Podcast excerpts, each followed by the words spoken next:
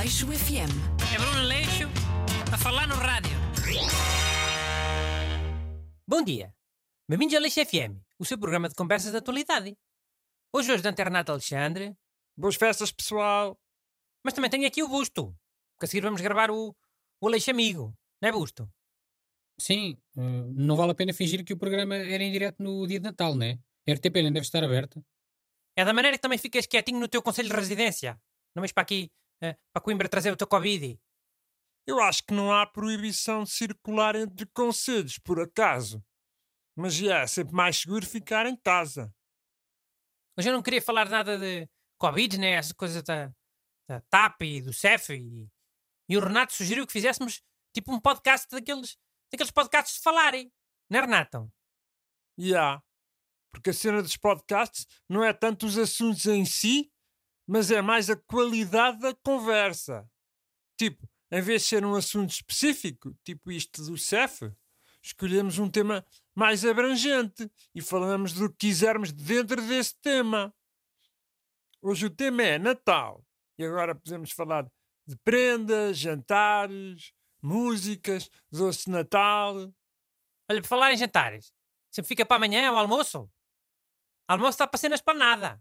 Com isto o Covid é melhor. hein? Ya, a mim nem sequer me dá muito jeito. Tenho que ir para casa dos meus pais a seguir. Mas percebo as preocupações, por isso já.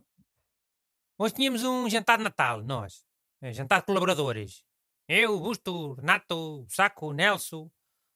Mas agora mudou. Porque é almoço amanhã, dia 24, por causa do Covid. Nas planadas ao almoço não está tanto frio. Olha, eu sugeria que fizéssemos de outra Olha, maneira. ficam já a saber que eu não jogo essa porcaria do, do Pai Natal secreto e do amigo secreto. Ou... Escusando-me com essas ideias e com, com esses papelinhos de porcaria. Isso do sorteio do Pai Natal secreto tinha que ter sido tipo uma semana antes. Para dar tempo de se comprar a prenda. E amanhã à tarde não dava? Tanta vez que eu comprei prendas na, na véspera de Natal. hein? Olha, que eu não sei se há muitas lojas abertas amanhã. Devem ser só padarias, farmácias, mercearias.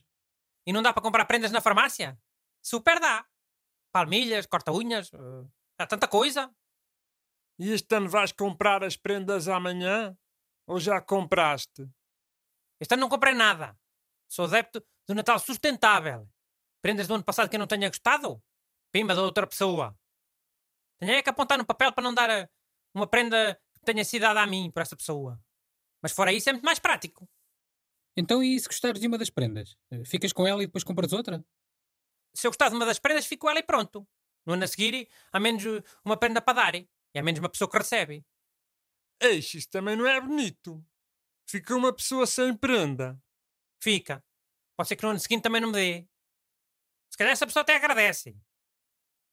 A ideia é ir decrescendo o número de pessoas a quem tenhas que dar prenda, até chegar a zero. Quando chegar a zero, vou ser uma pessoa muito feliz, eu. Man, há malta que agradece, como tu dizes, mas também há malta que leva essas coisas bué a peito. E eu importado. Faz conta que me esqueci da prenda em casa e pronto. Ei, deixei a tua prenda em cima da mesa da cozinha. Depois dou na Páscoa. Uma prenda qualquer que tenha recebido e não tenha gostado. Então, mas se forem prendas perecíveis, eh, tipo bombons e vinhos, também guardas para o ano a seguir? eh, Para dar a outra pessoa? Chocolates a saber a ranço? Às vezes até dou. Às pessoas de quem eu gosto mais ou menos. Vinho não. Eu vinho eu guardo. Há sempre jeito, nem que seja para cozinhar, hein? Fogo. Lembra-me nunca fazer contigo um Pai Natal secreto. Só prendas velhas. Se calhar se eu no Pai Natal secreto, pagavas-me é a minha parte do almoço. Isso é que era uma boa prenda. Agora prendas engraçadas para rir? Parece que agora toda a gente é, é comediante. Se logo despachado para outra pessoa, no ano a seguir. Então, mas isso chama-se Pai Natal secreto ou amigo secreto? Eu sempre chamei amigo secreto. Mas amigos é suposto serem todos, né? Que é um jantar de amigos. Mas só dás prendas a um, por isso és Pai Natal só para um. Se for numa empresa, não são só amigos. Calha uma pessoa no papel para fingir que és amigo dela durante a quadra Natal. Por isso, no trabalho é amigo secreto. Então é essa a diferença? Se for no trabalho é amigo secreto e se for um grupo de amigos é Pai Natal secreto? Se houver alguma lógica nesse mundo, é. Bem, eu há bocadinho estava para sugerir se podíamos adiar o almoço de Natal para depois do dia 25. Se vamos estar com pessoas mais velhas, eh, escusamos estar a correr agora um risco de contaminação desnecessário. Com essa almoçarada. Já, bem visto. Também sou a favor. Tipo, dia 28, no dia da Aleixopédia. Então, mas o inverso também não se aplica? Tu ires a óbidos apanhar eh, Covid de um primo e trazeres para cá?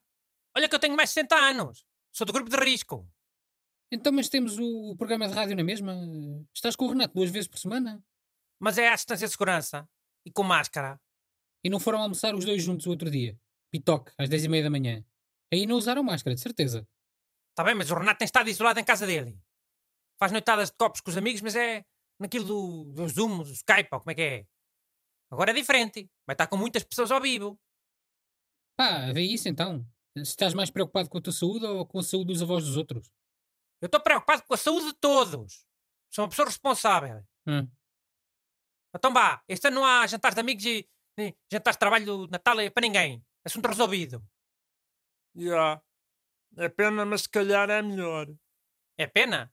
A mim que me importa. Até prefiro assim. Aleixo FM. É Bruno Leixo a falar no rádio.